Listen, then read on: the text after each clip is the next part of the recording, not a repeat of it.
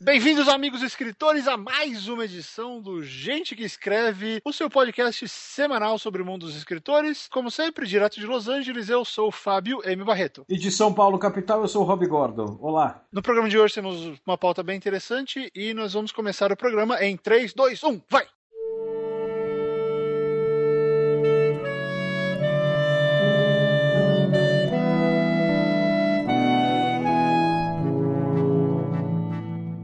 Rob. A nossa pauta de hoje é uma pauta que é uma pauta de extrema utilidade, vamos dizer assim. Cara, se você falar que a pauta de hoje é de extrema utilidade, é capaz das, das Que as outras verem, Ah, então interessantes." as outras não são tão interessantes assim. Não, Não, não. ok, me explico, me explico, me explico, porque é uma coisa que você pode colocar em prática. Então é uma pauta mais, mais prática. Ela não é uma pauta tão conceitual, não é uma pauta teórica, ela é uma pauta prática. Né, porque isso que a gente vai falar, se você resolver aplicar isso numa história, na maioria das vezes vai funcionar, se você escrever Sim. direito.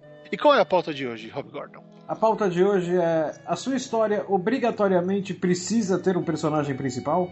Na semana passada a gente discutiu o vilão, né? A gente discutiu o vilão porque uma, uma ouvinte mandou um e-mail pra gente perguntando: pô, toda história tem um herói, mas será que não dá pra fazer uma história com um vilão? Mas aí que tá, será que realmente toda história tem um herói? E toda história tem um vilão e que necessariamente é uma pessoa. Pra não dar confusão com, com o programa do- da, da semana passada, que foi herói e vilão, né? Vamos, vamos, vamos usar o termo técnico nesse comecinho. Toda história precisa ter um protagonista e um antagonista? Sim e não.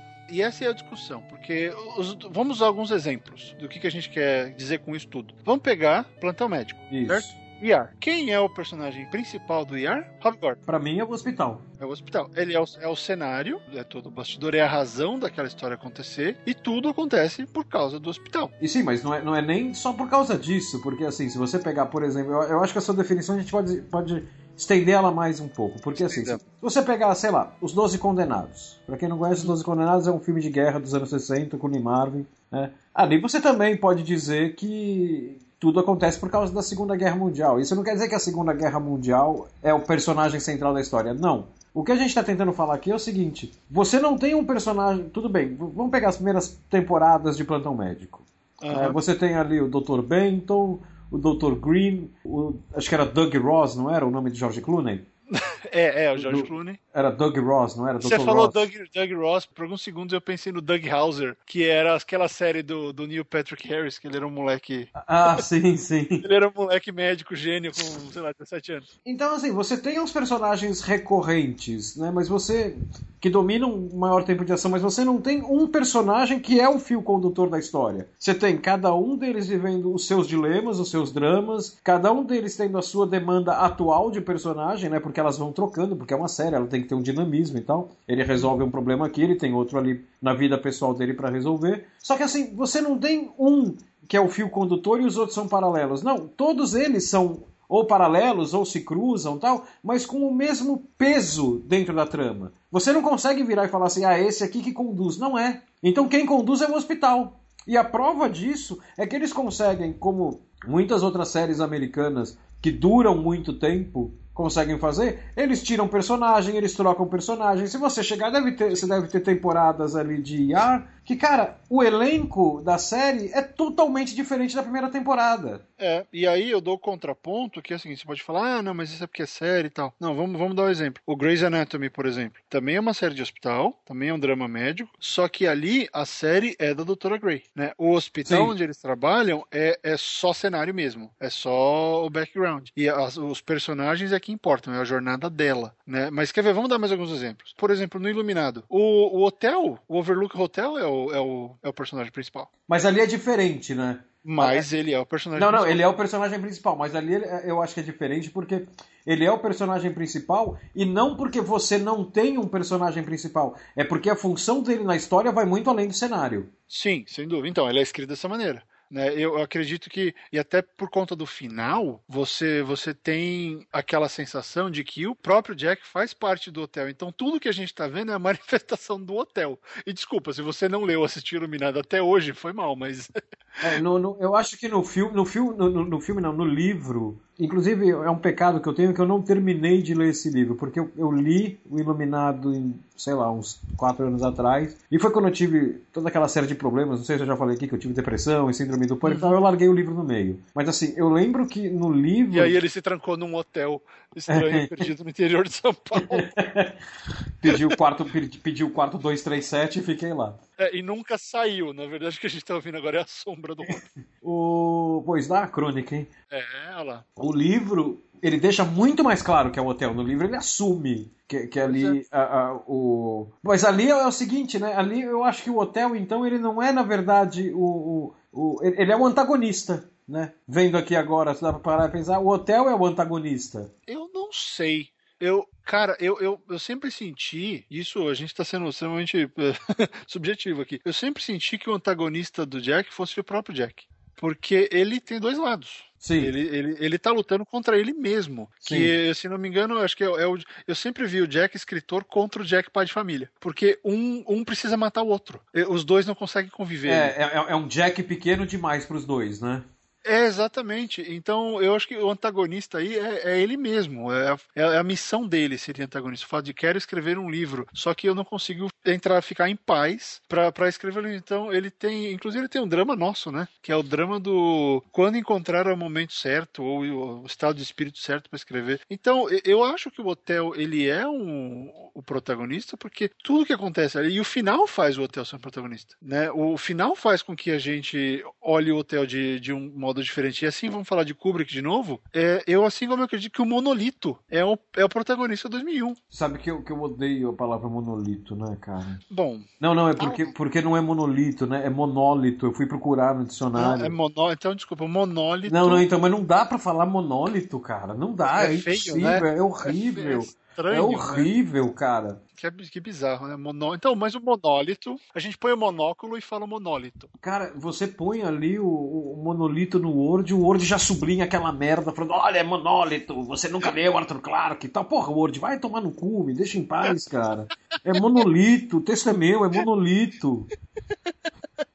Mas enfim, o, mono, o monolito ou monólito é, é o. É ah, não, ali eu concordo. Ali é. Ali é, é. é. Ele, é. ele, entra em cena, desde o momento que ele entra em cena, as coisas começam a acontecer. Ele é o catalisador. É. As coisas vão acontecendo por causa dele, em prol dele, e aí quando ele se manifesta, a gente, uau! Ele se manifestou. E curioso, né? É a mesma coisa. São dois autores diferentes, mas duas temáticas similares que o Kubrick pegou. Sim. Que é a manifestação de, de uma força maior que está ali como uma forma física que de repente ela, ela encontra, ela em persona, ela aparece, ela surge e de repente repente, pum, caralho! E você vê, não, os caras precisavam, podiam, precisavam ser necessariamente aqueles personagens? Não, podia ser qualquer personagem naquela Sim, situação. Exatamente. Tanto do Jack quanto do Dave, podia ser qualquer um ali, porque o importante não é a jornada daquela pessoa, é a jornada daquela coisa. É.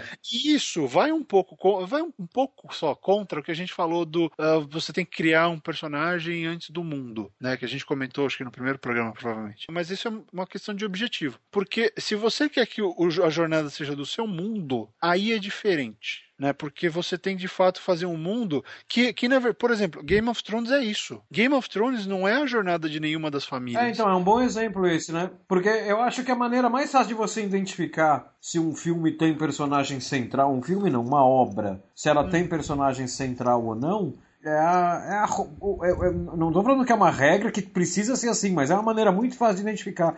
É que nem você tem em Game of Thrones, você tem em, em, em Plantão Médico que a gente falou. Quando você tem uma rotatividade muito grande de personagem, cara, começa. Se você tá vendo uma, uma, uma série, por exemplo, que, que acontece isso, começa a prestar atenção, que daí você pode virar e falar assim, porra, isso aqui não tem um personagem principal. Ele, talvez ele tenha um personagem principal nesse momento. Né? E simplesmente porque a história dele é mais importante, mas ele não é o personagem principal da trama. Né? Então é. essa é uma maneira fácil de identificar. É, exatamente. E aí você começa a ver que, que o personagem ele, ele é só um agente que vai avançar a história desse mundo. Exatamente, são, são 10, 12, 20, 70 personagens. Que, que, é. Qual é o papel deles narrativo? É catar aquele mundo nas costas e fazer aquele mundo ir em frente. É. O Senhor dos É. Anéis também é assim. Star Wars já não é, por exemplo. Star Wars é, é- é a família, são os Skywalker. Né? A, a galáxia é muito distante e tá lá, é só pano, papel de parede, é pano de fundo. Sim. né? Então, é interessante analisar isso. Por, por que a gente tá falando isso? Porque é um jeito de um criar universos de maneira mais lógica, né? De, de maneira de maneira mais efetiva, porque se, se você quiser ter uma obra mais multitarefa, você pode ir por esse lado.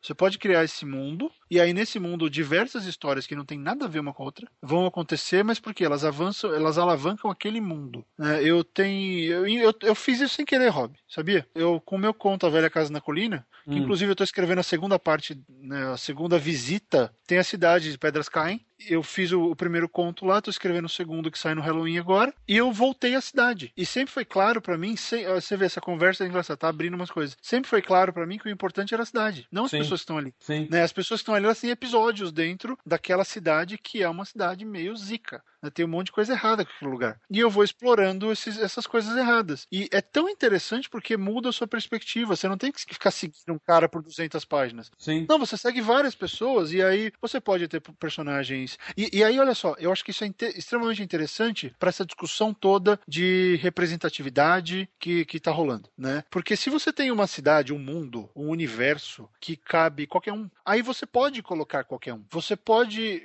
pensar em todos os aspectos que você quiser, todos os grupos étnicos, religiosos ou, enfim, raças que você pensar e colocar lá, que você achar relevante, porque de repente aquela história que você está pensando, ela não cabe a protagonista loirinha, bonitinha, de olhos azuis. Sim. É, não, precisa ser aquela aquela personagem meio Grace Jones, sabe? Porradeira, do Conan. Você precisa dela, então ela vai entrar lá. O outro você precisa de um oriental. Então aí é interessante porque esse tipo de pensamento puxa uma pesquisa sobre o assunto para você entender qual é a demanda de- dessa cultura, desse povo, dessa classe social. Você vai fazer essa pesquisa e você vai ter uma razão para ir além da sua perspectiva imediata de mundo. Que esse é um grande problema às vezes. O pessoal fala da representatividade, mas sei lá, eu me sinto mal às vezes de escrever coisas sobre uma realidade que não é minha, porque eu posso muito bem cometer erros absurdos. Mas é uma realidade que não é sua, mas que existe, certo? Que existe, claro, não estou falando que não existe, não estou negando ela. Então eu, eu acho, eu, eu, esse é um medo que eu tenho. Eu tenho esse medo. E eu, eu acho que é um medo justificável. Eu não quero ofender ninguém. Eu não quero chegar e falar para um cara que, sei lá, que migrou da China para o Brasil, sendo que eu não tenho a menor ideia de como é a viagem da China para o Brasil, que Sim, tipo de coisa sim. fez o cara sair da China. Eu teria que ter um- uma pesquisa, achar alguém que fez isso. Isso denota, né, leva tempo. É, então, e, eu- eu- e nesse ponto eu concordo com você, e assim, eu acrescento o fato de que, porra, não tem uma maneira mais delicada de colocar isso. Eu sou preguiçoso pra caralho, cara. Eu não quero fazer a pesquisa. Então, assim, se eu. Porra, eu. eu- isso é pessoal meu. Ah, porra, eu quero fazer uma história de um imigrante que veio pro Brasil. Como, como é a viagem, porra, pra mim vai ser muito mais fácil. Essa é a história que eu quero contar, beleza. Então pra mim vai ser muito mais fácil eu falar, porra, então eu não vou fazer o cara vir da China, cara, eu vou fazer o cara vir de, sei lá, Júpiter. Porque Júpiter, meu, ninguém sabe que tem Júpiter. Eu coloco aqui e pronto. Né? É, Aí eu não preciso de é, pesquisa. é eu- então, eu, eu sou uma pessoa, nem sei porque que a gente tá falando disso agora, mas eu sou uma pessoa que eu tenho muito mais facilidade de criar do zero do que de pesquisar o que já existe. Eu me sinto mais. Não é seguro, é confortável. Eu acho mais divertido criar do zero. Eu, Não, eu te entendo. E, a- e a gente tá falando isso por causa da questão de, de você ter um mundo que é mais forte do que os personagens que ali estão. Me responde É, uma coisa, caso, caso você tenha lido, é, porque me ocorreu aqui agora, a gente estava pegando diversos exemplos de, de histórias que, que não tem personagem central. Eu não li, mas a minha mulher leu, só que ela não tá aqui agora. Cara, aquele livro da Rowling, aquele que ela lança com pseudônimo, aquele é Morte Súbita, não é um negócio assim? É. O policial que ela escreveu. Ali não tem um lance. Eu lembro de ter lido alguma coisa a respeito que o personagem central é a cidade. Porque é um crime que muda a história da cidade inteira, então ela vai mostrando todos os personagens da cidade e tal. É, é- é- procede isso? Eu lembro de ter lido algo assim a respeito na época, mas eu não li o livro. Eu não li, mas eu li isso também. É o The Casual Vacancy, que é morte súbita. É, eu não li, mas eu, eu, eu li a respeito disso e parece que é, parece que é real. Que é isso mesmo, né? E, cara, e a gente comentou isso naquele episódio, né? No, no famoso episódio que tem um dos títulos mais engraçados da gente até agora, né? Aquele sobre a Enterprise e Hogwarts. É. A gente falou disso. Hogwarts é personagem. É quase como se fosse uma jornada. É que não é a jornada de Hogwarts, porque a jornada do Harry Potter é muito forte. É, exatamente. né? Mas você podia, você podia muito bem ali tirar o Harry Potter, que a história meio que se segurava. É, e ali é, tem, outra, tem outra, outra semelhança ali, né, com que eu, que eu acabei de enxergar aqui agora de Enterprise e, e Hogwarts, que é o seguinte: o cenário onde se passa tudo, 90% das coisas, em um é Enterprise e no outro é Hogwarts. Ou seja, o negócio ganha quase uma, um status de, de personagem. Beleza. Sim. Aí vamos afunilar. Aí você tem Vamos do maior para o menor, aqui da base. É, o topo da pirâmide em um é o Harry Potter, no outro é o Capitão Kirk. Aliás, outro dia, um parênteses aqui, outro dia uma menina falou para mim, eu estava conversando com ela sobre Star Trek, e ela falou, meu, o maior identificador de idade de uma pessoa, que ela falou assim, pessoas com mais de 30 anos falam Capitão Kirk, pessoas com menos de 30 anos falam Capitão Kirk.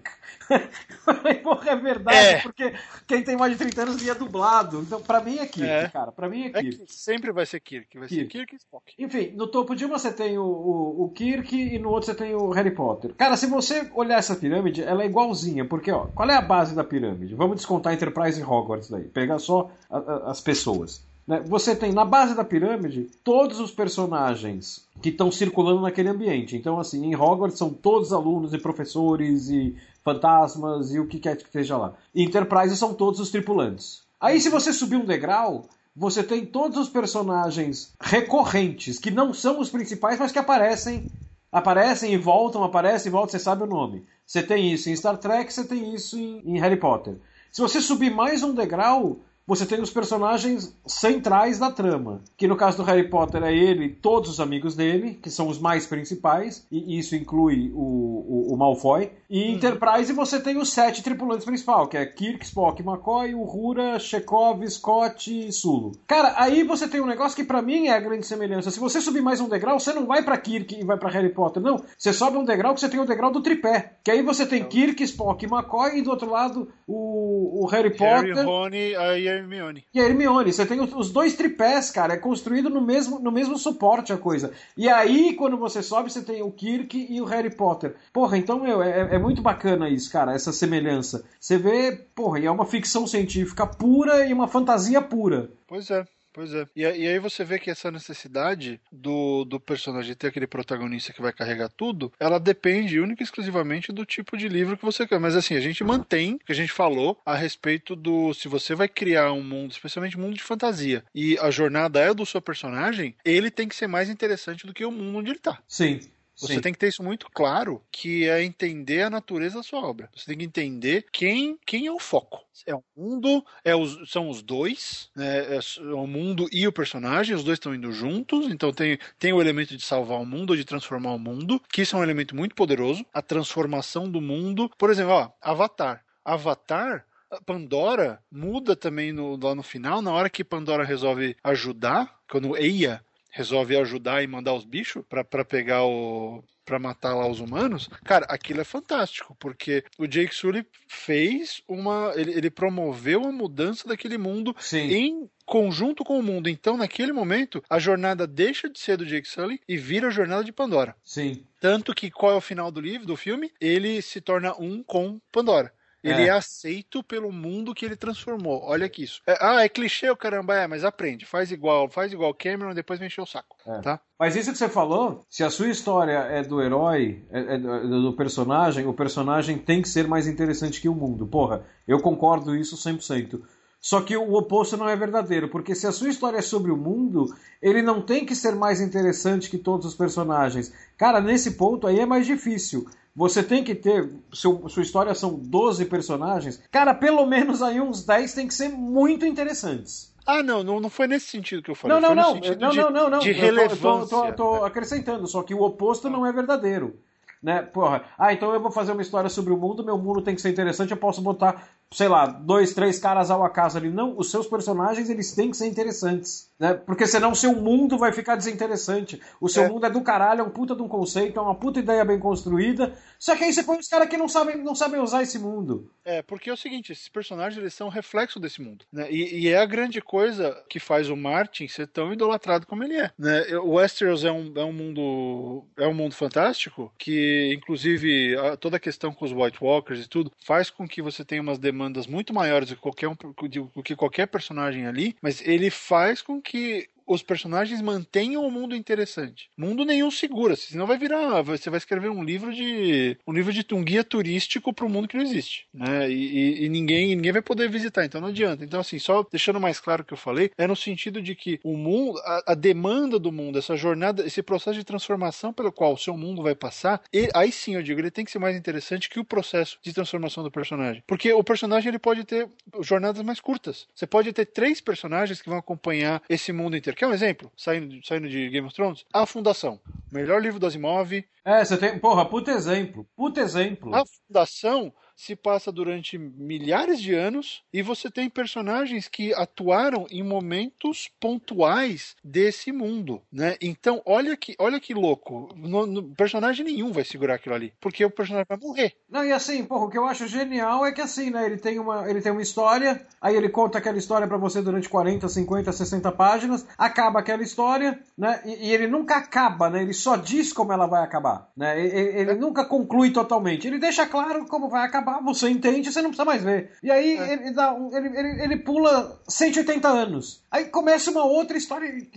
É no mesmo mundo, você sente a transformação da história anterior no mundo, e, cara, começa do zero, resetou. Né? Personagens novos, eles podem até citar um personagem de outra história, porque Sim. o cara fez algo muito importante, ele é lembrado uhum. e tal. Mas, cara, porra, puta exemplo que você achou aí, puta exemplo. É. E aí você tem a linha condutora da fundação, são duas linhas, duas coisas que conduzem a história. Um é, é o segredo da fundação em si, e o outro é o Harry Seldon. É. Porque o que o Harry Seldon faz com a caixinha dele, que eu acho aquilo brilhante, uma das coisas fantásticas da ideia do Asimov de, de ter aquelas mensagens que vão sendo que vão se abrindo na hora certa. Que são os fios condutores, né? Cara, aquilo é maravilhoso. É. Então você tem essas duas coisas, é você descobrir o destino da fundação. Olha, veja só, não é o destino de um personagem, é o destino da fundação, assim como o destino da Enterprise. É o destino de uma, é o destino de uma sociedade, né? É, exatamente, que inclusive cai, né? Porque o, o primeiro Império Galáctico se quebra. O, o, Harry prevê, o Império quebra e o que sobra é, é, é o que vai deixar a história interessante. Então, olha isso que legal. Você tem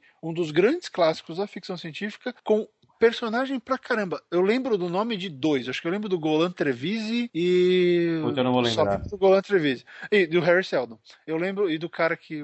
Enfim, eu lembro de, de, de alguns, assim, de, de, inscrições. Eu lembro de. Olha só, lembro de quem são os caras. Tem tanto personagem, não dá para lembrar todos os nomes. Eu lembro o que os caras fizeram, quem são eles e por que eles foram. Eu lembro do Mulo, né? Porque o Mulo é fundamental uhum. na, na, na história toda. Mas olha isso você tem mais de é um, um, milênio, uma mesma história que te leva a uma conclusão fantástica sobre, sobre o universo naquele momento, sobre o desenvolvimento da raça humana naquele ponto, e é muito louco. Então, o que é aquilo? É a história da galáxia. É. Não é a história do, do Jack Sparrow, não, é a história da galáxia. Sim. E, e, então é, é, uma, é uma coisa fantástica porque dá para fazer, mas é difícil pra caralho mas dá pra fazer. E às vezes eu sinto que esse tipo de história faz, eh, transforma. Às vezes eu acredito que esse tipo de história ele cria aquela sensação fantástica na gente que a gente nunca esquece, sabe? Porque você tem muito mais do que uma pessoa que quer namorar com a outra. É, você começa você... a ter uma sensação, né? Você chega no meio de um fundação, por exemplo, você vira e fala assim: é... porra, é diferente do porra, que história bacana e tal. Né? E não são excludentes, você pode achar que a história é bacana e tal, mas você tem uma sensação que para mim é, é um negócio que é impagável quando você vê que assim, especialmente fantasia e ficção, você lê e fala assim, meu, que coisa grande, cara, que universo grande que tá aqui dentro, cara, é muito grande, né? Porra, pra, eu, pra mim, até como, especialmente como leitor, para mim isso é, é, recompensador demais, cara.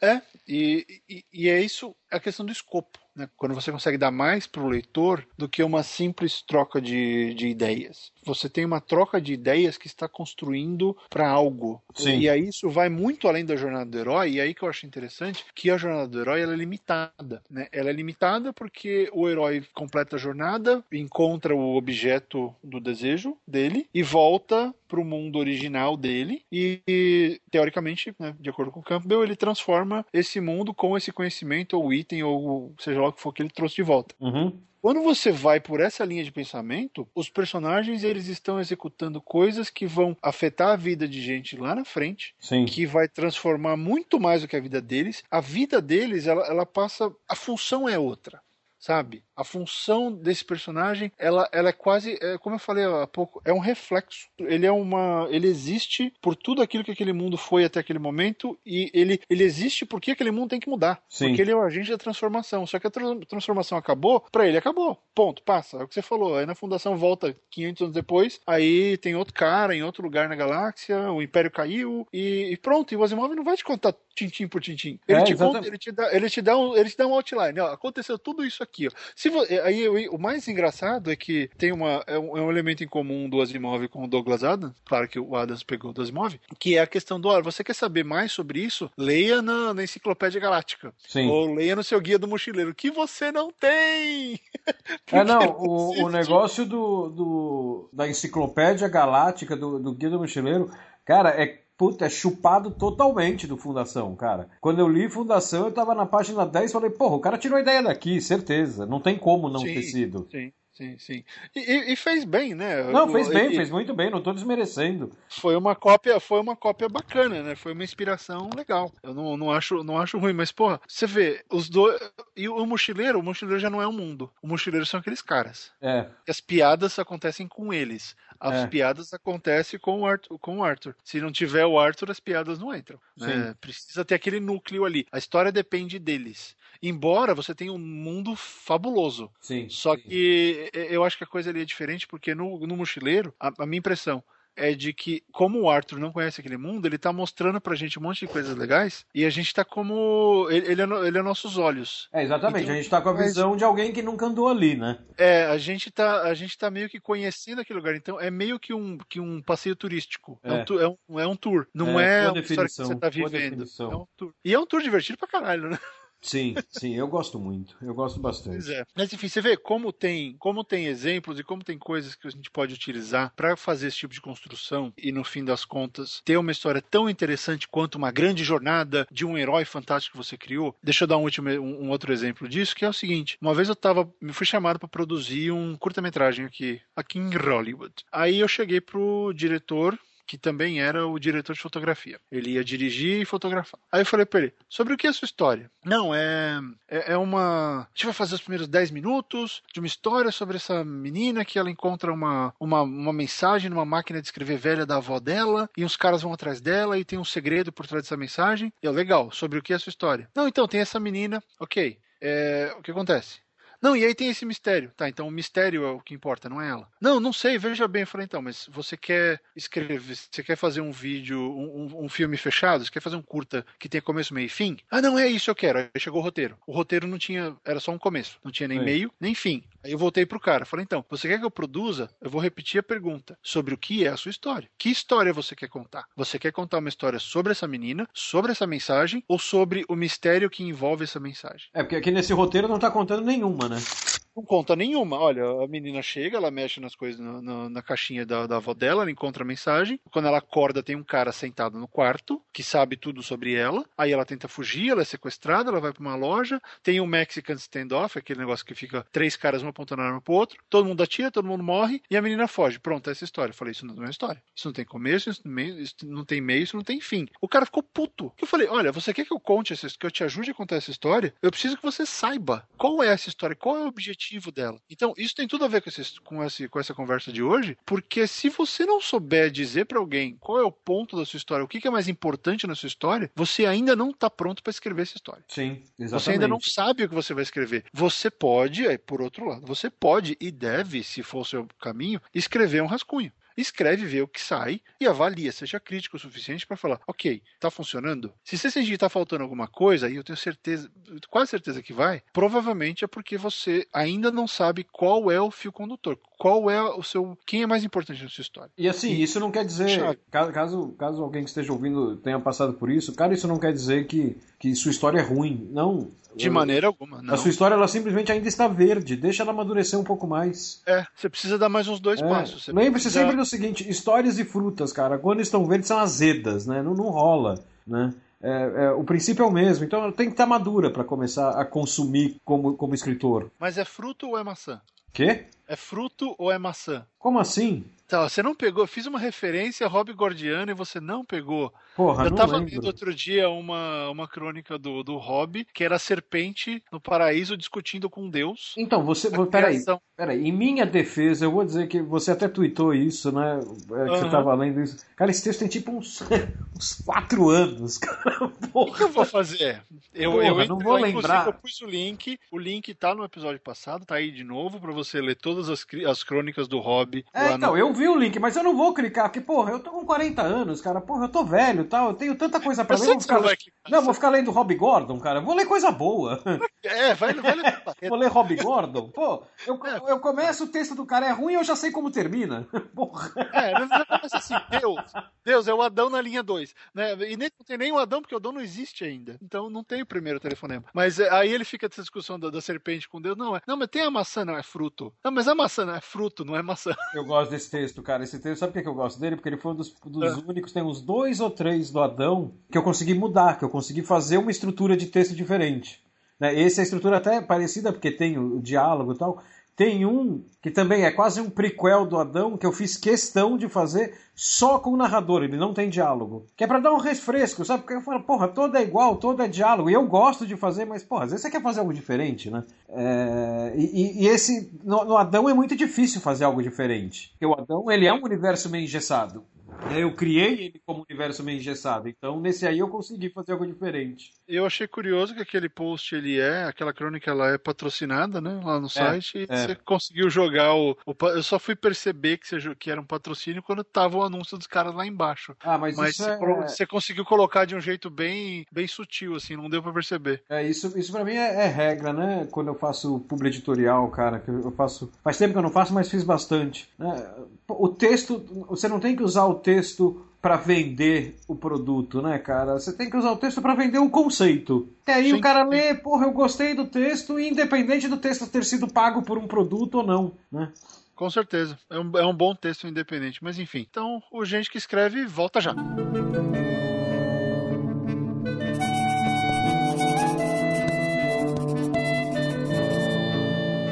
Voltamos agora com gente que escreve. No nosso- nesse segundo bloco, nós vamos ler um e-mail de um ouvinte que mandou pra gente aqui. Que eu acho que é uma pauta extremamente interessante. Quero discutir isso com o Barreto. É, o e-mail quem mandou foi o Mitch, Mitch Tá Souza. vendo? Eu mandei, eu mandei os e-mails pro Rob. Eu- ele não pode mais reclamar, estou mandando todos os e-mails pra ele. Tá? Inclusive o e-mail do Mitch Souza. Vai, lê. Mas isso não impede vocês de mandarem e-mails pro Fábio Barreto falando pra ele mandar os e-mails pra mim. Mandem, mandem. A cada, a cada 20 e-mails que o Barreto receber com isso, eu faço uma crônica nova. Vamos fazer um programa de milhagem. Tá, e vamos fazer por outro lado. Se você mandou um e-mail que estava endereçado ao Rob e que falou do Rob, e o Rob não te respondeu, você me avisa, porque eu vou encher o saco desse anão de jardim. Pra ele Bom, ó. responder, ele faz uma frescura que ele não recebe os e-mails e ele não responde quando ele recebe. Ó, eu vou responder esse aqui pessoalmente. E-mail É, do então tá Vamos lá, vai. vamos lá. Oi Barretão, oi Rob, tudo bom? Na opinião de vocês, o quanto o estudo da literatura pode ajudar ou atrapalhar na formação do escritor? Eu, Eu, escritor. do eu escritor, isso. Eu, a cada aula que assisto, me sinto mais burro do que a anterior, apesar de acontecer algumas ideias legais. Daí depois ele reclama do, do áudio do meu coisa. Mitch, primeiro vamos só resolver o problema do áudio. É o seguinte, o, o meu notebook, né, quando eu comprei o notebook, eu, eu nem percebi isso. Depois eu descobri só que o meu, o meu fone de ouvido, ele- esse, fone, esse notebook ele não tem entrada para fone normal, ele só tem entrada para USB. Cara, eu rodei a cidade atrás de um fone USB bom e não encontrei. Eu, eu, eu- não foi nenhuma vantagem, eu comprei dois e eu chegava aqui, eu testava com o Barreto, o Barreto é testemunha, ficava uma bosta, né? Mas eu juro que vou tentar resolver isso da melhor forma possível. É, Mas vamos enquanto isso tem o grilo. E, e- olha, gente, vamos lá. Já que, já que às vezes pedir algumas coisas ajuda, se alguém aí tiver um fone sobrando, morar em São Paulo, dá de presente pro Rob. Porque, não, é, eu fiquei, eu fiquei até sem graça que ele coloca aqui, eu ouço de fones e tem que colocar o volume no talo, e como o Rob ainda não tem microfone, ó, tá vendo? Ele acompanha o meu drama, ele sabe que eu tô atrás. Por conta de estar no volume, no volume máximo, cada fonema que ele pronuncia faz cócegas no meu cérebro. Pô, eu fiquei até emocionado com isso. Cara, É, cócegas no cérebro. Porra, Mitch. Não, mas o, o, o Baroni, o Baroni já deu uma, deu uma acertada nisso, porque basicamente, por causa do nosso esquema de gravação, o Rob basicamente está gritando pro computador dele. Então você imagina um, um anão de jardim gritando pro seu computador, né? Aquela, um clip art assim, ele ah, gritando. E, e no meu caso, você imagina um gigante retardado falando com, Cochichando. Então a minha voz fica baixinha e a voz do, do Rob parece que o Odin apareceu na tela. E o problema Então- não é nem que eu. Cara, eu não tô nem gritando pro computador. É que você, sabe, você que me conhece, você sabe, esse é meu tom normal. Eu falo alto. Sim, sim, mas né? o seu E eu não consigo me controlar, disso. não adianta. Eu não O consigo seu me controlar. computador é feito para pessoas normais, não para descendentes de italianos malucos. Cara, eu Então, quase derrubo esse computador que ele fica aqui no braço do sofá. Eu, eu já quase derrubei esse computador umas quatro vezes, que eu fico gesticulando que nem um louco aqui. Eu sei. Eu sou mesmo. Mas enfim, ah, se alguém aí tiver um fone sobrando, o Rob aceita, tá? Aceita, o programa aceita. agradece. Mas enfim, vamos lá. A pergunta do Sr. Mitch Souza. Vamos lá, ó. Então a pergunta dele, repassando aqui. O quanto o estudo da literatura pode ajudar ou atrapalhar na formação do eu escritor? Eu, a cada aula que assisto, me sinto mais burro do que o anterior, apesar de acontecer algumas ideias legais. Eu acho que antes da gente começar a responder, tem que deixar bem claro que tem, tem dois tipos de estudo de literatura, você não diz qual você está falando aqui, né? O primeiro é aquele estudo da literatura do colegial, que você estuda os mestres e tal, né? Literatura portuguesa, literatura brasileira do século XIX. Esse é um, né? E o outro é o estudo de literatura, que eu acredito seja isso que você está falando, que, que é o- mais ou menos o que a gente faz aqui, que é bater papo sobre técnica, sobre, sobre É escrever em si. é. Que aprender a escrever, né? É, exatamente. Então, eu, eu acho que é disso que você está falando, então vamos em frente com isso. Antes do Barreto falar, o Barreto tem muito a falar sobre isso, porque o Barreto ele tem um curso de escrita. Eu vou, inclusive, dar um. um- não, não me agrida, Barreto, eu vou dar um micro tiro no pé no, no- no seu curso, mas eu vou, eu, eu vou me explicar aqui, você vai entender. Ah, Eu acho que é o é, seguinte. bom, é bom que faça sentido. Não, é, claro, claro. Eu vou ter essa delicadeza, pode ficar tranquilo.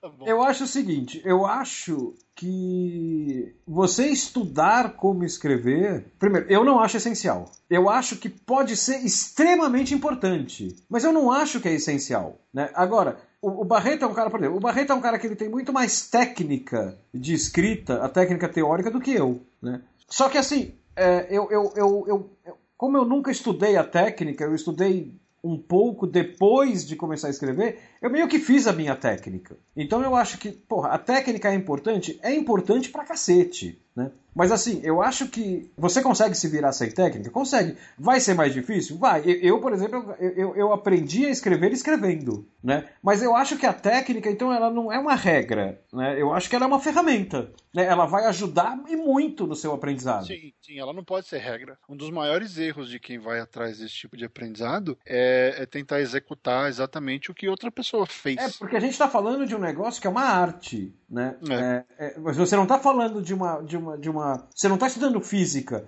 que para calcular quanto tempo o carro demora para chegar daqui até lá, você tem uma fórmula e tem que ser aquela fórmula. Não. A gente, por exemplo, e isso quem pode falar melhor é o Barreto, que é o Barreto que trabalha mais com técnica, ele não tem fórmula, não existe uma fórmula. Ah, e tem muita gente, existem muitas fórmulas. O grande problema é você, e você tem que fazer, você tem que questionar a validade delas, né? Porque o que não falta por aí são livros de escreva, Sim. escreva um livro comercial em duas semanas, É. como escrever o melhor roteiro do mundo, e não sei o que. Tem o Save the Cat, que todo mundo aqui, um monte de gente aqui adora, mas só iniciante adora. Vai falar de Save the Cat para um roteirista veterano, o cara ri da tua cara. Porque o Save the Cat, ele basicamente, ele faz o que toda fórmula faz. É o que o Rob falou. Se você quer saber quanto tempo demora para o carro chegar do ponto A ao ponto B, você põe a distância e você vai chegar no mesmo resultado. Se você faz isso com um livro ou com um filme, você coloca, você preenche as, as lacunas da fórmula, o que, que vai acontecer? Você vai ter a mesma história sempre. É, não, você vai ter uma história que, assim, pela definição, é uma história.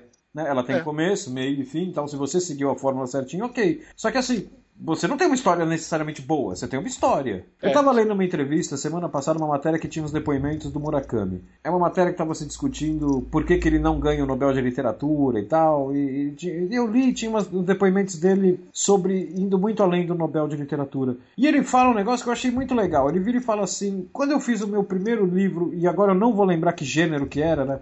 Era. Acho que era mistura de ficção com jornalismo, acho que era um negócio assim. Quando eu fiz o meu primeiro livro do, do gênero X, ele falou: Eu fui acusado pelos outros escritores do gênero de não ter respeitado as regras do gênero. Né? Hum. Ele virou e falou assim: Só que eu nem sabia que o gênero tinha regras. Então eu acho que assim, isso é a prova de que você não precisa ter a técnica para escrever. E assim, a técnica na minha, minha visão, é assim: ela tem que te ajudar. Né? Ela tem que ser uma ferramenta que te ajude. Cara, se, se, se você não está se entendendo com determinada técnica de construção de uma história, ignora. Acha outro caminho. Pode para outra. É. é. não, e assim, tenta achar outra solução. De, se você não está conseguindo resolver o problema, desvia. Se você, de repente, tem uma técnica que se tornou um enorme muro entre você e o final da história, desvia do muro. É, o máximo que pode acontecer, você tem que mexer isso na revisão depois. A técnica vira para você. Não técnica, vamos chamar isso. Isso não, isso não é técnica, Rob. Técnica é uma. A gente só, só para diferenciar. O que o Rob está chamando de técnica até agora são aqueles sistemas. A técnica literária são coisas que você usa para compor o que você está escrevendo. Então, por exemplo, saber fazer narrativa em primeira pessoa é uma técnica. Ah, sim, sim, sim. Então, sim. só para diferenciar, isso, isso é técnica. Técnicas são ferramentas que você usa para compor uma história. O Rob tem um monte de técnica. É diferente.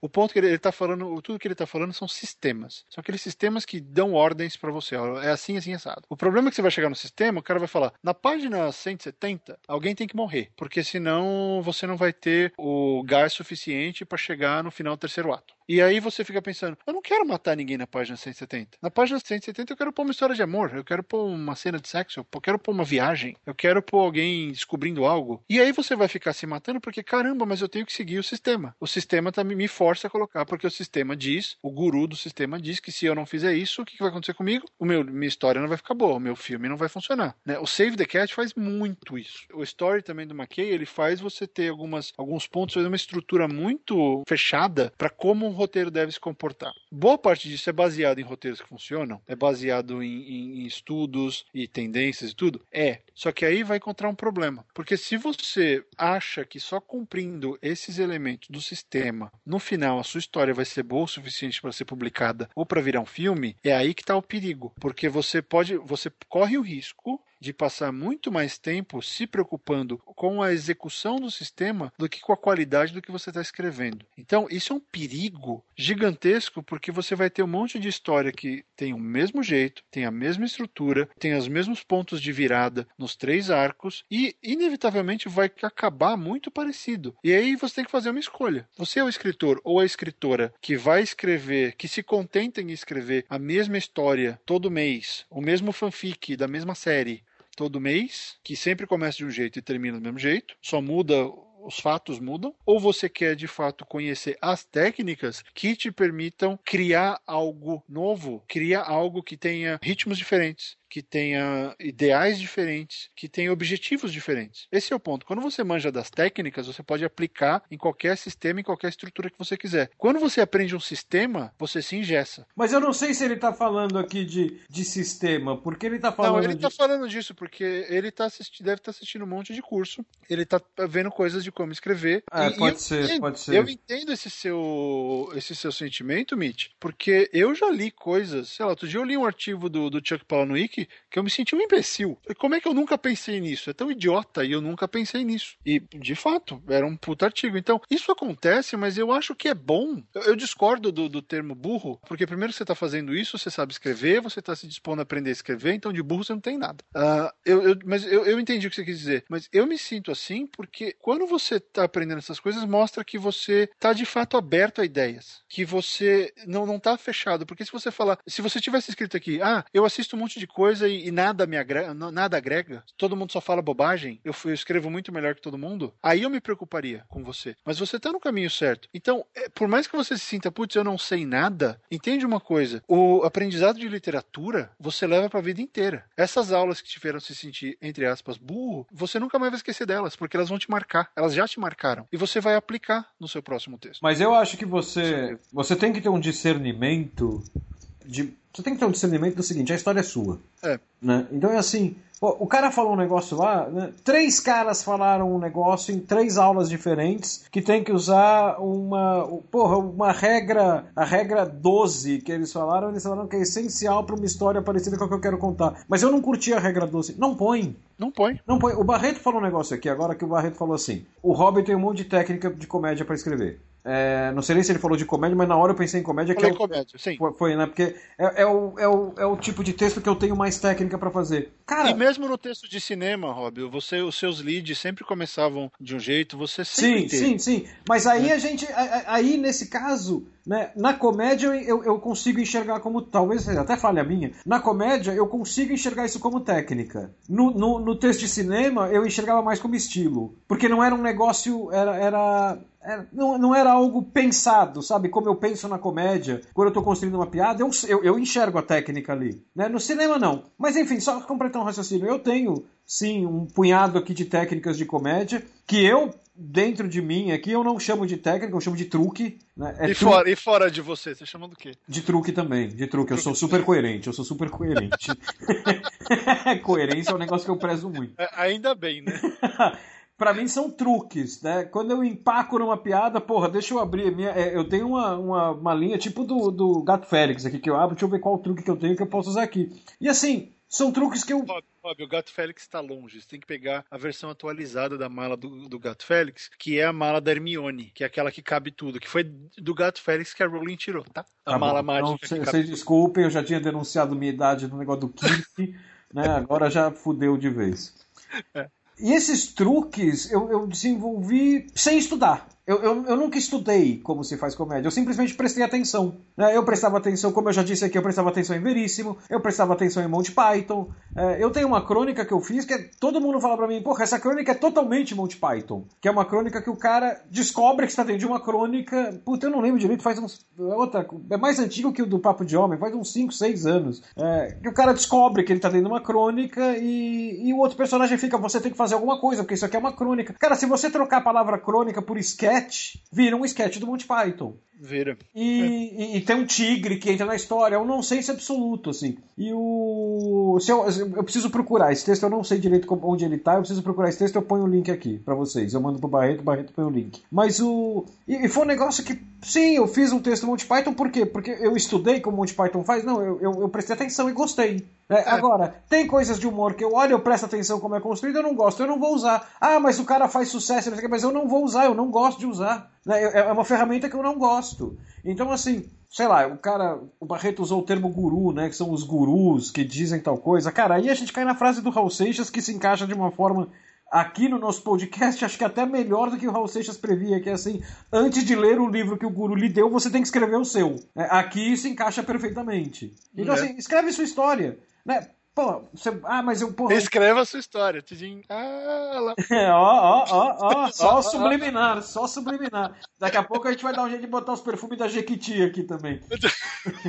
Agora, então é assim, porra, você aprendeu uma ferramenta que vai te ajudar? Usa. Ah, a ferramenta não vai, te, não, não vai me ajudar, eu não tô me entendendo com isso. Não usa, não é obrigado, não tem fórmula. Que nem o Barreto falou, você tem 85 fórmulas, usa quais você quiser, você não é obrigado. Ah, o meu livro, para ser bom, ele tem que ter pelo menos 13 das 31. Não, não tem que ter porra é, nenhuma. eu já ouvi isso, eu já ouvi isso também. Todo mundo que me pede conselho para escrever, fala, porra, eu não sei como escrever, eu, eu quero escrever, mas eu não sei que história eu escrevo. Porra, a gente sempre discute isso aqui, né? A gente discutiu isso no drama, qual história você escreve, né? É, no drama não, desculpa, no gênero. Né, como você escolhe um gênero. Cara, mas o conselho que eu sempre dou para as pessoas eu vou dar aqui agora, que para mim sempre funcionou. Desde o meu primeiro texto sempre funcionou, é, é, o meu lema. É assim, escreva a história que você gostaria de ler. Cara, e escrevendo a história que você gostaria de ler, você abre mão da obrigatoriedade de usar regras. Escreva a história que você gostaria de ler. Chega no final dessa história, depois você revisa. Se você acha que cabe uma regra ali, aqui e tal. Se você acha que essa regra não ficou boa, você muda. Pô, aí você tem a liberdade de mexer no que quiser, mas a história é sua. Faça a história que você quer ver, não se prenda a regras. Você tem técnicas básicas, como o Barreto falou. Pô, escrever em primeira pessoa é uma técnica? É. Agora, eu, eu vou dar outro exemplo. Eu tenho um, um texto aqui que está começado, eu preciso pegar esse texto de novo, é, que é um texto que por um motivo meu, né, um motivo, um negócio que eu pensei, eu não quero abrir muito sobre ele aqui ainda, porque ele ainda está muito cru aqui. É, ele é narrado em primeira pessoa, no presente. Então, porque todo livro é narrado no passado, né? Eu estava andando na rua, tal, não. É, estou andando na rua quando acontece tal coisa, não Aqui tem um monte disso, é. Aqui então, tem bastante. E, e, daí eu, eu tava escrevendo e tive curiosidade, eu falei, cara, deixa eu ver qual é a receptividade, a receptividade desse tipo de coisa. Cara, eu entrei nos fóruns, assim, descompromissado, no Google mesmo. E as pessoas falando que ah, isso não é literatura e não sei o quê. Desculpa, eu não vou mudar minha história por causa disso, cara. Não vou mudar minha história. Na minha história, eu tenho um porquê de falar isso, que não vai ficar, em momento algum, é da história. É simplesmente do jeito. Da, é, é simplesmente a história que eu quero contar, ela fica melhor em primeira pessoa por um motivo que eu, que eu acho que existe. Para mim é suficiente. Para mim é suficiente. Então, assim, você tem que ter. Basicamente é o seguinte: as ferramentas, chame de ferramenta, chame de truque, chame de regra né, elas têm que servir para a sua história. Agora, a sua história jamais tem que servir para justificar uma ferramenta. Ah, é. Né? A ferramenta, ela trabalha para a história, não é o contrário. Ah, mas o cara falou que todo mundo tem que usar isso. Cara, você vai usar isso então só para provar que o cara tá certo? Não, porra, se não vai ficar bom, não usa. É, exatamente. Ou, ah, eu acho que vai ficar melhor na minha história se eu pegar a, a, a coisa que ele falou, a, a, a, ferramenta que ele falou, o sistema que ele falou, e trocar e inverter tudo. Cara, vai ficar melhor na sua história? Porra, eu acredito, eu acredito em você. Vai lá e faz. Vamos pegar um outro exemplo. Vamos pegar futebol. Ah, eu quero jogar futebol.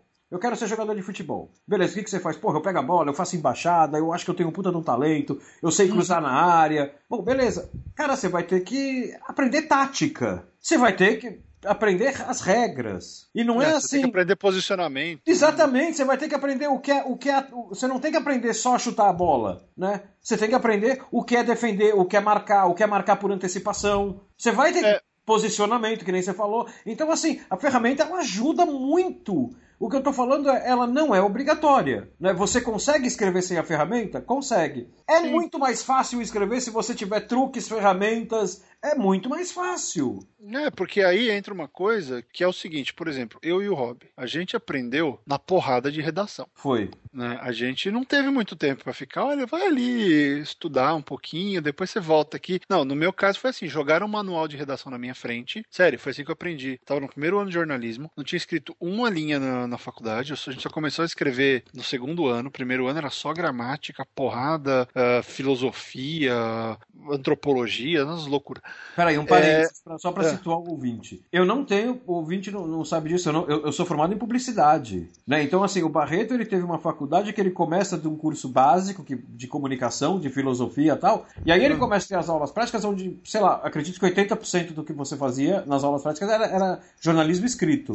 É, eu, eu, eu fazia, fazia rádio também, era 70% escrito, aí então, tinha rádio, escrito, TV. Né? É, 70% é. escrito. Cara, eu, quando eu saio da, da, da, da, da parte básica ali, que é teoria da comunicação, filosofia, Os, os dois primeiros anos, né? Os dois primeiros anos, exatamente. Quando eu chego na parte teórica, cara, o meu tempo ele é dividido, é, a minha grade, ela é dividida de uma forma quase equitativa em escrever, design gráfico, que eu, puta, eu não fazia porra nenhuma disso, tinha um cara que fazia tudo para mim, escrever, design gráfico, rádio, TV, cinema, planejamento e mídia. Então, assim, para você escrever era 70%, para mim era tipo 15%. Né? E a, pois é, pois então, é. Não adianta, a gente aprendeu ali, que nem você falou, no, com os pés no peito a gente aprendeu. É, e, e, mas assim, eu fui pra faculdade, eu tive tudo isso, mas eu já falei várias vezes, em vários lugares. A minha faculdade de jornalismo foi a redação do Estadão. Eu fiquei quatro anos lá tomando porrada pra caramba e aprendendo na louca. Mas onde, onde eu queria chegar com o negócio da faculdade foi assim: eu cheguei no jornal, jogaram o manual de redação estilo do Estadão na minha frente, e foi assim. Leia leia até amanhã, né? Não, não, assim, leia uma vez, ok. Leia de novo, ok. Então, depois que você lê a terceira vez, a gente começa a pensar se você pode fazer alguma coisa. E foi assim, eu decorei o livro, e eu decorei um monte de regra, um monte de técnica, porque o Estadão e a Folha, os jornais, eles têm um jeito específico de escrever, né? Eles uhum. têm os manuais, então você tem que seguir o manual, você é obrigado. Ali não tem escolha. Sim, sim. Pode ser estilo, você pode ter estilo, você pode ser criativo, mas o lead é um lead, né? O que, quando, onde, como, por quê. Se você não responder isso no primeiro parágrafo, você toma um soco na cara. É, você tá Bom, fora fora. Você tá fora. É, tá não, fora. Não, tem nariz, não tem o nariz de cera. O que, que é o nariz de cera? É de revista, né? Enquanto, enquanto pensava na vida depois do velório de sua mãe, Marlon Brando preferiu andar de bicicleta pela, pelos canyons de Santa Mônica. Não, é assim, a história é Marlon Brando, ator de Apocalipse Sinal, lança filme novo no qual ele vive um, um chefe de máfia. Sim. Bom, essa é a matéria. Se você não colocar isso, você pode florear um pouco, mas essas informações têm que estar ali. Né? A revista, o texto de revista já tem espaço pro chamado nariz de cera, que é aquela abertura floreada ao extremo, super criativa, bonitinho. Enfim, os caras me jogaram manual e falaram: aprende. Então, eu aprendi a escrever assim. Você tem que começar o texto assim. Você tem que fazer uma aspa desse jeito. Você cita a pessoa desse jeito. Então, eu comecei a aprender um monte de técnica. Né? Então, foi assim. E aí, o que, que, eu, o que, que eu vejo na questão, respondendo a pergunta do Mitch, falando um pouco do curso e, e dando o meu, o, o meu ponto nessa questão toda. Eu acredito muito que você tem dois tipos de escritores. Você tem o escritor que realmente se segura sozinho e que pô, vai escrever o que for, que vai, enfim, que tem que seguir o caminho sozinho. Porque tem gente que simplesmente não consegue trabalhar com ninguém, ponto. Né? Você tá ali, você quer, você quer descobrir seus caminhos, que é meio que a gente fez, que é todo mundo que, que bate, mão, bate no peito e vai sozinho até o final. Hum. O, o grande problema é, que é o seguinte: a gente teve o quê? Mais de 15 anos para aprender a fazer isso. E aprender dentro de um trabalho, né? Ou seja, é. você não tem muita margem para erro ali. É, exatamente, exatamente. Então, a gente aprendia porque não tinha opção. Se não aprende, perde emprego. É. Né? Quando escrevendo, na maioria dos casos, você tem um outro emprego. Que, aliás, a primeira coisa que todo mundo fala aqui, eu repito, nunca largue seu emprego diário para falar, vou virar escritor agora. Não, ganha dinheiro primeiro. É, exatamente. Fique rico, depois você grava. Depois, depois você grava. depois você ganha, depois você faz isso. Mas enfim, o, o, que eu queria chegar é, tem esse cara que vai fazer sozinho, porque ele tem o ritmo dele, ele quer aprender no ritmo dele, ele acha que aulas não funcionam para ele, e, cara, tranquilo, né? Que ler manual, que estudar estrutura não é para ele, tranquilo, vai na sua. Só que é, é uma curva de aprendizado diferente. Né? De onde vai vir o aprendizado? Vai vir na hora que publicar um livro e ele for super elogiado porque você acertou, e o seguinte, você vai ser super detonado porque ninguém gostou dos novos testes que você fez. Então, isso acontece, isso não tem nenhum problema, isso é, faz parte do processo. Então, tem esse processo. O cara que quer aprender tudo na, na cara e na coragem, na, dando porrada. E aí tem o cara que quer acelerar o processo, que quer aprender esses macetes mais rápido e que quer evitar fazer besteira. Cara, eu sempre quis que tivesse alguém na redação que, que evitasse que eu fizesse besteira. Eu sempre quis que tivesse um mentor da vida que chegasse lá e falou: ah, faz isso aqui, faz. Sabe, é uma, é uma ideia que vem do cinema, é uma ideia meio. meio romântica. Utópica, romântica, mas porra, era tudo que eu mais queria. Ter alguém para me acompanhar nesse processo, para chegar lá e falar: ah, vou te ensinar essa merda. Ó, você errou aqui e tal, faz esse negócio melhor, blá, blá, blá. Porque editor não faz isso. O editor te caceta. Olha, o texto tá uma merda, reescreve, sabe? É, é assim, então eu vejo que cada, cada escritor tem a sua demanda, essa demanda tem que ser respeitada, só que tem um cara que, pelo que eu vejo do texto do Mitch, parece que ele tá tentando ser esse cara, ele tá querendo aprender o máximo que ele pode, e eu acho isso super válido, porque o que não, não falta por aí são materiais didáticos super bons. Sabe? Eu acho que. Eu tava olhando aqui de novo a, a, o e-mail do Mitch, eu acho que a gente focou na, na, na, frase errada, porque a pergunta do Mitch ela tem duas frases, e a gente estava focado em o quanto o estudo da literatura pode ajudar ou atrapalhar na formação do eu escritor. Eu acho que isso a gente conseguiu responder, que é o seguinte: ajudar, ele pode ajudar. Atrapalhar ele não vai, desde que você tenha o bom senso de, como eu disse, ah, isso aqui não funciona para mim, deixa de lado, né? Eu, eu, acho que você tem que ter o bom senso aqui de virar e falar assim, cara, ele tem que te, ele, isso aqui vai me ajudar me dando coisas que eu quero para mim. O que eu não quero, não necessariamente sou obrigado a seguir. Exatamente. E aí a gente cai na segunda frase, que eu acho que é a mais importante dele, que é assim, a cada aula que eu assisto, eu me sinto mais burro do que a anterior, apesar de acontecer algumas ideias legais. Mitch, o conselho que eu dou pra você é o seguinte, foca nas ideias legais. Né? Ah, mas o cara falou um negócio que eu não entendi, porra, eu acho que eu não tenho jeito para isso. Não, talvez você não tenha jeito para aquela regra, ou para aquilo que foi falado naquela aula. Mas, é. mas eu tive uma ideia legal. Porra, tá aí, então a sua aula já foi boa, cara. A sua aula já foi é. boa. Né? Então, é. assim, eu, eu, acho que eu, eu, eu, nunca fiz um curso, né? É, eu, eu acho que o como qualquer curso Aliás, não, não é como qualquer curso, porque física é o que eu falei. Física você tem uma fórmula, química você tem uma fórmula, você tem que seguir aquilo.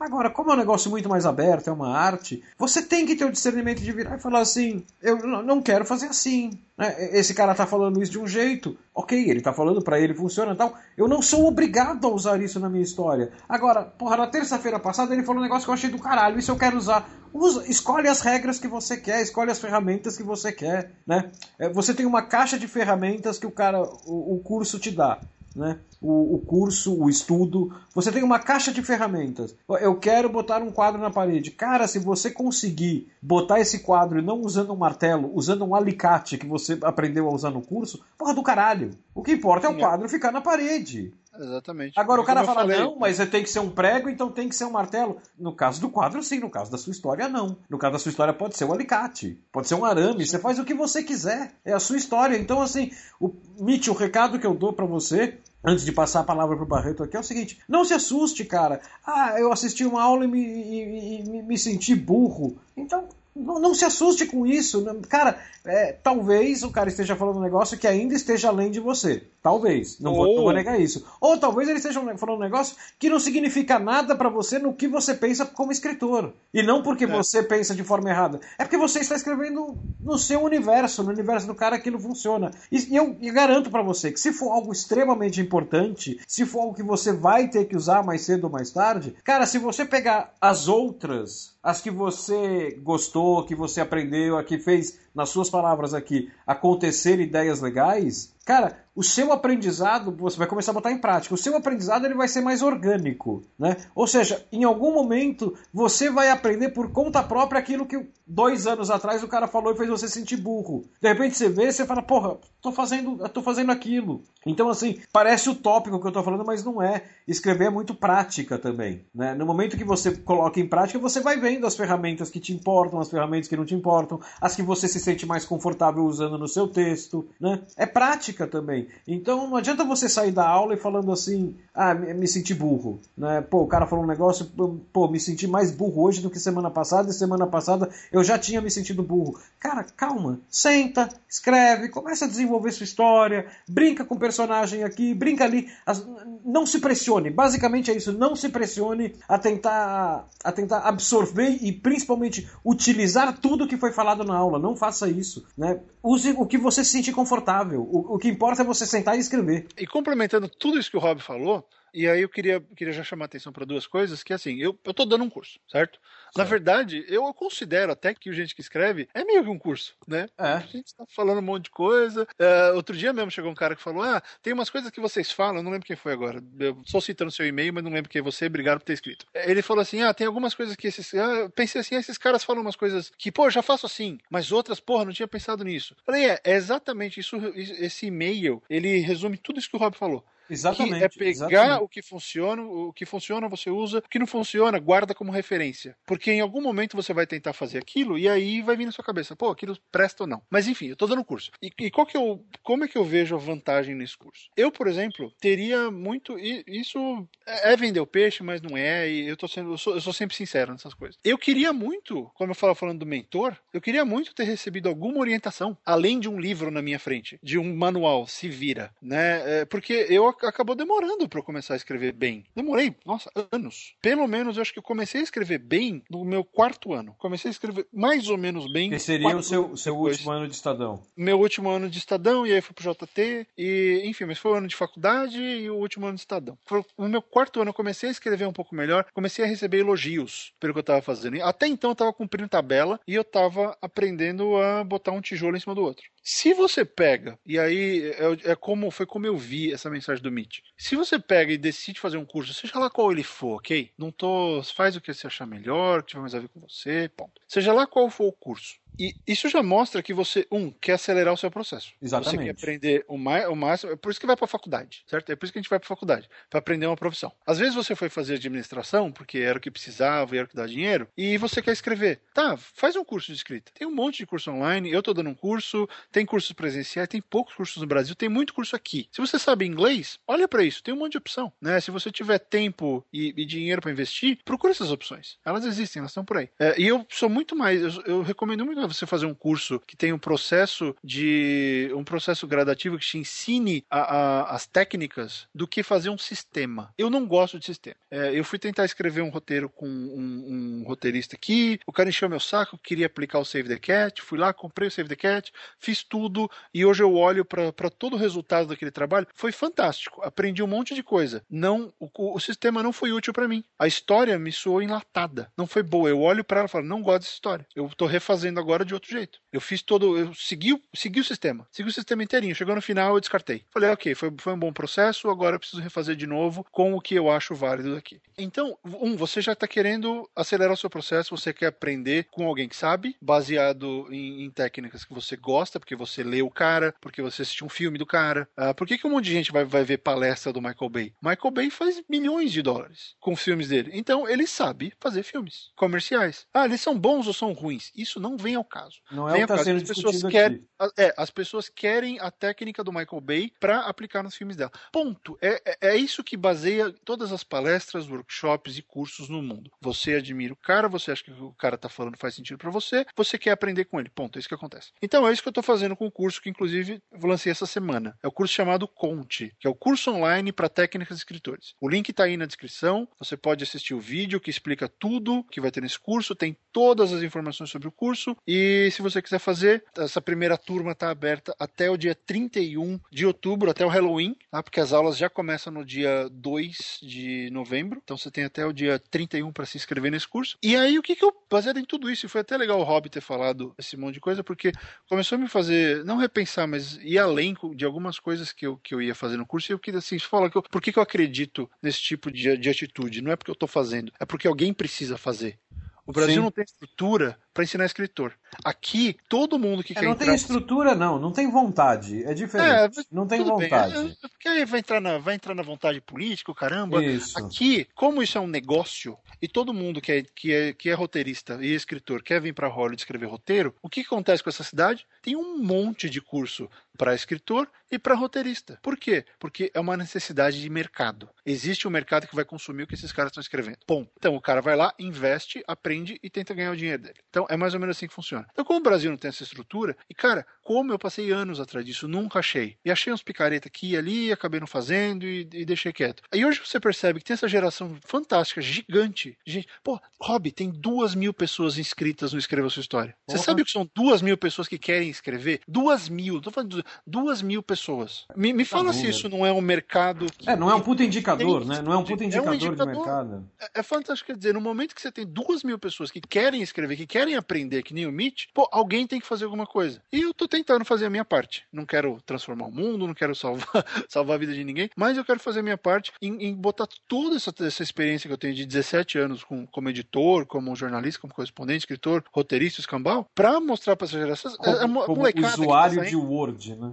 Como usuário de Word, como. como heavy user de Word. É, heavy user de Word, mostrar pra essa garotada que tá saindo de Harry Potter, que tá saindo de Percy Jackson e tudo. E, e pra, mesmo pra nossa idade. Galera que nunca encontrou um, um jeito de, de, organizar as ideias e, ok, vou, como eu escrevo isso aqui? Eu não tenho tempo de ler 17 livros. Não, faz um curso. Esse curso vai durar quatro meses. Faz esse curso. No final do curso, quem fizer vai ter um livro pronto. Se você seguir as, as métricas que eu criei de escreva tanto por semana, no final você vai ter um livro, um livro bom pronto. Porque na hora que você, que alguém alguém tá te dizendo, não faz isso, não faz aquilo, assim, esse negócio aqui você pode fazer assim, assado, te dá opções, você vai escolher sem ter que ficar chutando. Na hora que você tira o chute, a sua produção aumenta. E aí entra no que o Rob falou. O que, que um aumento de produção faz com você? Você vai escrever melhor. Por quê? Você vai ter praticado, você vai ter colocado essas ideias no papel seguindo um programa, seguindo uma lógica. Se essa lógica vai ser perfeita para você, é outra história, mas você vai tirando o que tem dali, vai pegando as informações, vai escrevendo, vai aprendendo com isso, e, e quando você menos espera, você está concluindo livros. E eu já falei pro Rob isso uma vez, a maior cagada que muita gente que está começando a escrever faz, e ele mesmo falou, né? Tem um amigo dele que sempre falou, tem uma tem a carreira literária que durou três linhas. É. Porque nunca terminou. E, cara, o fato de você terminar, o fato de você conseguir entender a estrutura, porque eu acho que a coisa. Quer, quer saber? Você não precisa fazer curso nenhum da vida. Se você não tiver tempo para fazer nada nada de curso literário. Aprende uma coisa, aprende estrutura, aprende a ler estrutura de livro e de filme. Na hora que você aprender isso, você vai começar a ler essa estrutura em tudo que você assiste ou lê. O que, que vai acontecer? Você vai assimilar essa informação. Na hora que você assimilar, o seu texto muda. Ponto. Sabe? Essa é, uma das, é uma das coisas que eu ensino. Sabe? A gente vai, sabe? É, é, eu acho que é muito legal esse negócio de você ter as técnicas. Eu acho muito válido essa ideia de você procurar se aprimorar. Uma, uma amiga minha, a Janaína, qual é o nome dela? Eu vou citar o nome direitinho. Ela é ouvinte da gente e ela, ela faz parte. Ela tem um grupo no Facebook, vou recomendar aqui. Um grupo chamado Clube de Autores de Fantasia. O link está aí na postagem. É o melhor grupo de discussão de Facebook no qual eu participo. Gente séria, um bando de, de autor legal, pessoal, muitos iniciantes, mas gente que está com vontade e que está disposta a não só ficar divulgando o próprio trabalho, mas aprender. Então, a Janaína Pim, ela é uma das, das integrantes, e, e ela me fala: eu estou investindo na literatura como uma nova faculdade. Eu estou investindo como uma coisa séria porque eu quero aprender e eu quero como escrever. Uma carreira, né? Carreira. Como uma carreira. É como se ela estivesse fazendo uma faculdade. Então, ela já fez uma porrada de curso que ela me falou e ela continua fazendo, ela continua aprendendo as coisas porque ela se transforma cada um deles. E, e cada curso que você faz, cada aula relevante para o que você, para o seu momento, não adianta você fazer uma aula de computação hoje se você não, não quer, de programação, se você não quer aprender a programar. Né? Mas se no momento você quer escrever, você vai fazer uma aula de escrita, essa aula vai agregar de uma maneira ou de outra. Ou você vai pensar, pô, isso não faz sentido para mim, não vou fazer isso, né? Não vou aplicar essa ideia, essa técnica, o que for, ou, putz, isso faz muito sentido para mim. Eu vou, eu vou tentar. Então, cada aula dessa transforma o cara. E a Jana me fala isso, cara, e, e eu acho que ela tá super certa, que você tem que investir. Eh, eu vou, eu sou muito contra, e a gente falou disso na questão de ler sempre. Eu não entendo um escritor que não gosta de ler, ou um escritor que não quer se aprimorar. E, sei lá, a pessoa tem 19, 20 anos. Você não sabe tudo. Ah, não, é a gente, exatamente. acha, a gente acha que sabe tudo. Eu achava que eu sabia tudo quando tinha 20. Hoje eu sei que eu não sabia nada. Ah, é papo de velho? Mas, porra, é real, sabe? E então eu, eu, eu, eu incentivo muito quem quer fazer as coisas. Uh, enfim, se, prova provavelmente você que está ouvindo esse podcast, você quer né, evoluir na sua escrita e fazer esse tipo de coisa. Então você já está no bom caminho. Mas sei lá, eu acho que cursos são bons, sabendo usar, tendo discernimento que o Rob falou, né? E... É, eu, acho, eu, acho, eu acho o seguinte, cara, completando aqui o que, o, o, o que você falou, voltando para o meu exemplo, né? É, eu gosto de pensar que eu tenho habilidade de escrever comédia. Eu gosto de pensar, mas o termo é esse: eu tenho habilidade de escrever comédia. Porque eu me conheço, isso é um, é um defeito que eu tenho meu. Que assim, se um dia eu botar na minha cabeça que assim, eu escrevo comédia bem pra caralho, puta, eu me conheço, eu nunca mais vou escrever nada na vida. Sabe? Cheguei onde eu queria. Sabe? Eu vou, eu vou desmotivar. Então, assim, eu gosto de pensar que eu tenho habilidade de escrever comédia. Como eu disse, eu tenho 5, 6, 7 truques que eu uso, que eu desenvolvi sozinho e que isso me dá uma habilidade de escrever comédia. Ok. É, isso não quer dizer que eu acerte sempre. Isso quer dizer que eu consigo usar esses truques e chegar num texto, parto do lado do começo, chego no final dele fazendo comédia. Quanto tempo, quantos anos eu demorei para aprender esses truques? Eu aprendi essa porra sozinho. Quantos anos eu aprendi? A, a, demorei para aprender a usar, a entender e usar esses truques? Pô, uns. Eu escrevo comédia mais de 10 anos. Uns 10 anos, né? 8 anos, 10 anos. Se eu tivesse um curso ou uma videoaula ou um manualzinho de como escrever comédia, eu teria usado tudo que eu vi nesse curso? Provavelmente não, né? E não porque ah, metade do que ele falou é bobagem. Não, porque talvez eu nunca tivesse usado ou ainda não tivesse usado. Agora, o mais importante é, se eu tivesse esse curso, eu teria aprendido esses truques ou alguns deles que eu demorei 8 anos, 9 anos, 10 anos para aprender. Eu teria aprendido mais rápido a dominar a técnica deles? Mas com certeza, né? Com certeza. Você concorda? Eu concordo. E sabe aquela história do se você fizer alguma coisa por 10 mil horas, você fica bom nela? É, exatamente. É a mesma coisa. Só que assim, eu acho que se você se você fizer uma coisa por 10 mil horas, você fica bom nela. Só que se você fizer uma coisa por. você aprendeu uma coisa durante duas mil horas e fizer por 4 mil horas, muito mais bem aproveitadas que as primeiras 4 mil horas das 10 mil que você fez sozinho, você já resolveu com 6 mil horas. Né? É, exatamente. Então, então é, é, é, meio que, é meio que um, é um, um shortcut, né? Um, como é o nome disso? Um atalho. É um atalho. É, um... é não, mas, mas você definiu muito bem. Ele não, é, ele não é um negócio que vai que vai ensinar. Um curso não vai ensinar você a escrever. O que vai ensinar você a escrever é prática. Mas você definiu muito bem. Ele acelera o aprendizado da coisa. Né? Você, porque você tem um cara. É, não tem muito mistério, né? Você tem um cara que já usa a técnica falando sobre a técnica. Exatamente. Porra, não, tem, enfim, não tem como é... dar errado nisso. Pois é. Então, é, é a famosa. Resumindo toda essa quase hora de conversa, é o seguinte: todo aprendizado é válido. Ponto. O, o, o fato de você querer aprender já, já mostra que você está num caminho melhor que muita gente que acha que já é dona da verdade. Não. Você tem que aprender, seja lá o que for, sabe? Você tem que ter a humildade de falar: eu não, não, sou, não sou tão bom nisso, quero melhorar, quero aprender. Vai procurar quem sabe mais. Pronto, é assim. É assim que se aprende, é assim que todo mundo faz, é assim que eu faço, é assim que o Rob faz. É Exatamente, exatamente. sabe? Grandes escritores leem uns aos outros o tempo inteiro, porque eles querem saber o que os caras estão fazendo e como os caras estão fazendo. Cara, eu então, tô. Eu tô... O George Martin e o Orson Scott Card, eles continuam aprendendo porque eles querem saber como é que a concorrência tá trabalhando. Cara, eu tô numa fase faz uns 20 dias que eu tô escrevendo muito pouco, que eu tô numa fase muito mais de absorção do que de produção. Eu, eu tô lendo muito e tô escrevendo muito pouco. Não sei se é uma necessidade quase inconsciente de reciclar um pouco, mas eu tenho.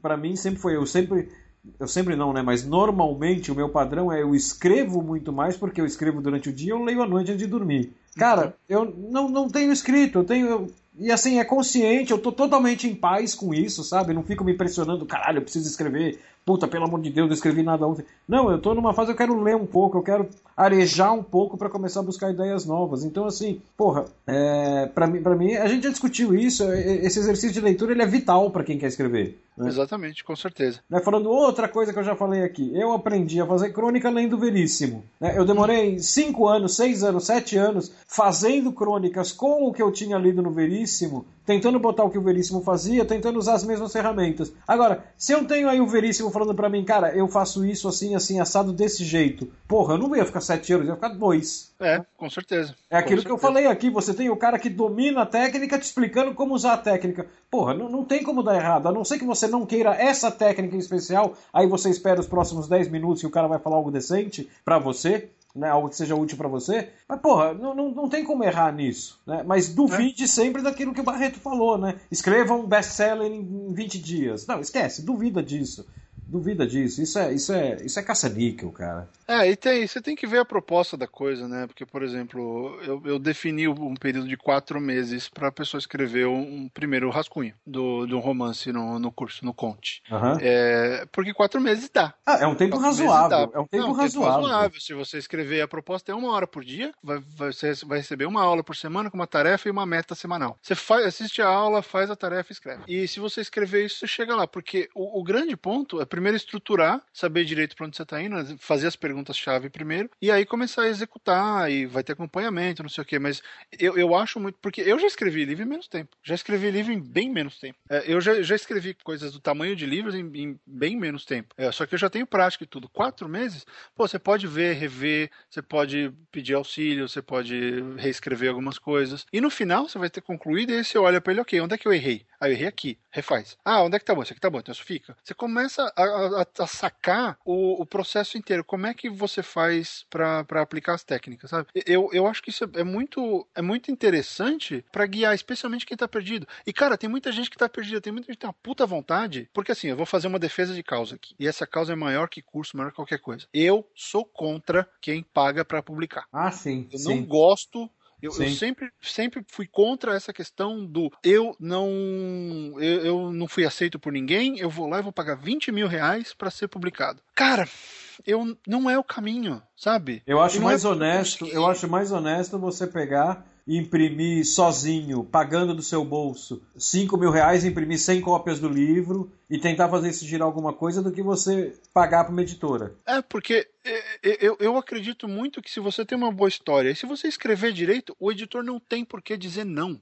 E se um cara disse não, outro vai dizer sim. O problema é que tem um monte de gente que chega nas editoras com um livro que escreveu sozinho, sem estudar nada, uh, que saiu da cabeça, passa por um revisor que é amigo, vai, chega na editora, o editor olha, pô, isso aqui não presta. Hum. E isso é uma coisa que eu já escrevi muita bobagem na vida. Antes de parar e falar, eu tenho que aplicar coisas, eu tenho que me, eu tenho que me aprimorar. E, e esse é o problema. Aí você chega, você vai lá, vai gastar 20 pau e ainda publica um livro ruim, é. que não vai te levar a lugar nenhum. Porque o que acontece com a editora que te cobra? Ela vai te distribuir, vai. Seu livro não estourou, seu livro vai sumir. E você já pagou o, o, o investimento da editora. A editora não vai perder nada, porque é, você já editora, pagou. A editora empatou ali. É, quem vai perder é você. Você vai falar, ah, eu sou um autor publicado. Era só para falar, sou um autor publicado? Enfim, eu não. Isso de novo, eu não tô. Eu falo, com ou sem curso eu já falava isso. Eu acho que isso é uma prática bizarra e, e isso, essa realidade só devia fazer com que a gente, como escritor, que a gente se esforçasse mais ainda. Olha, então eu vou ter um texto melhor ainda para que o editor não possa recusar. O objetivo tem que ser isso, tem que ser escrever bem, tem que ter uma baita história. Não é, ah, então vai de qualquer jeito. Ah, eu Ah, vou sim. publicar isso aqui porque eu acredito nessa história. Só você acredita às vezes. Se o editor não acredita em você, você está sozinho. É importante que você convença o editor. Isso faz parte do, do, do ato de ser um escritor profissional. Sem um editor, você vai ficar publicando sozinho. E é bom que você tenha um monte de fã. Porque senão, como é que vão saber que você, que você lançou? Aí você vai ter que gastar dinheiro com o Facebook, você vai ter que ficar investindo Sim. em tudo isso. Se você tem uma editora, o seu livro vai para a loja, o seu livro vai ter um tratamento melhor. São os dois lados? Ah, tudo bem. A gente fala depois, inclusive, de ser independente ou não, mas publicação independente não, se- não é uma coisa necessariamente ruim. Só que você tem que investir, mesmo assim. E eu sou, eu sou muito mais. Publica independente na Amazon. Publica sozinho. Contrata um, um revisor, um capista, publica sozinho, mas não paga para essas editoras caça-níquel. Porque isso daí é uma puta de uma sacanagem. Vamos deixar essa pauta para outro programa, que essa pauta Vamos é deixar muito grande. programa. Pois é. E a gente volta já.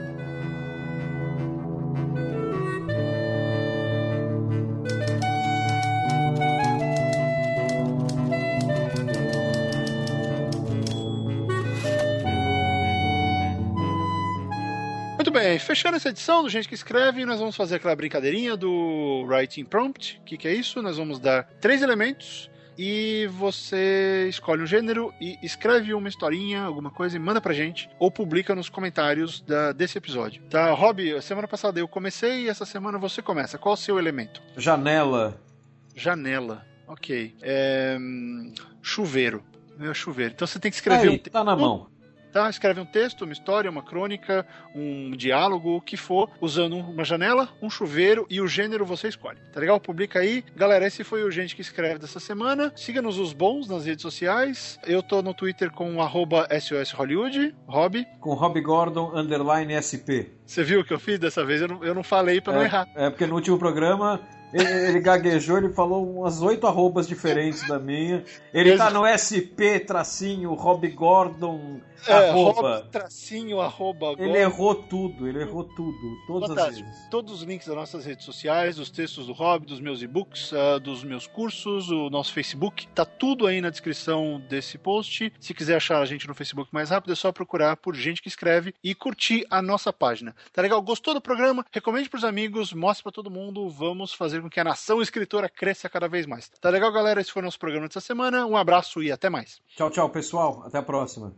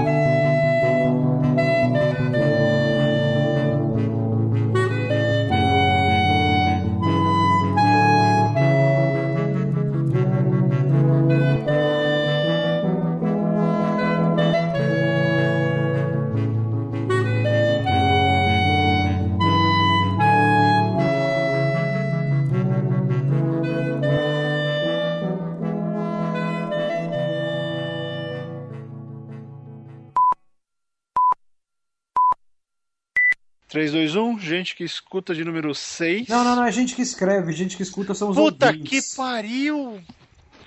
Droga, eu sei por que, que eu erro isso. Que minha cabeça. Baroni, põe isso no, no, no Não. Droga. Parece que eu faço de propósito. Vamos lá. Olá, eu sou o Barone, editor do Gente que Escreve. Eu tô gravando esse áudio aqui para contextualizar vocês que vocês vão ouvir aqui agora nos bloopers deste episódio. Quando eles dão uma pausa um pouco mais longa durante a gravação de algum episódio, cada participante se comporta de um jeito diferente, não é mesmo? Neste episódio aqui eu vou mostrar para vocês o que o Barreto faz nessas pausas. Ele fica fazendo umas coisas tipo isso aí.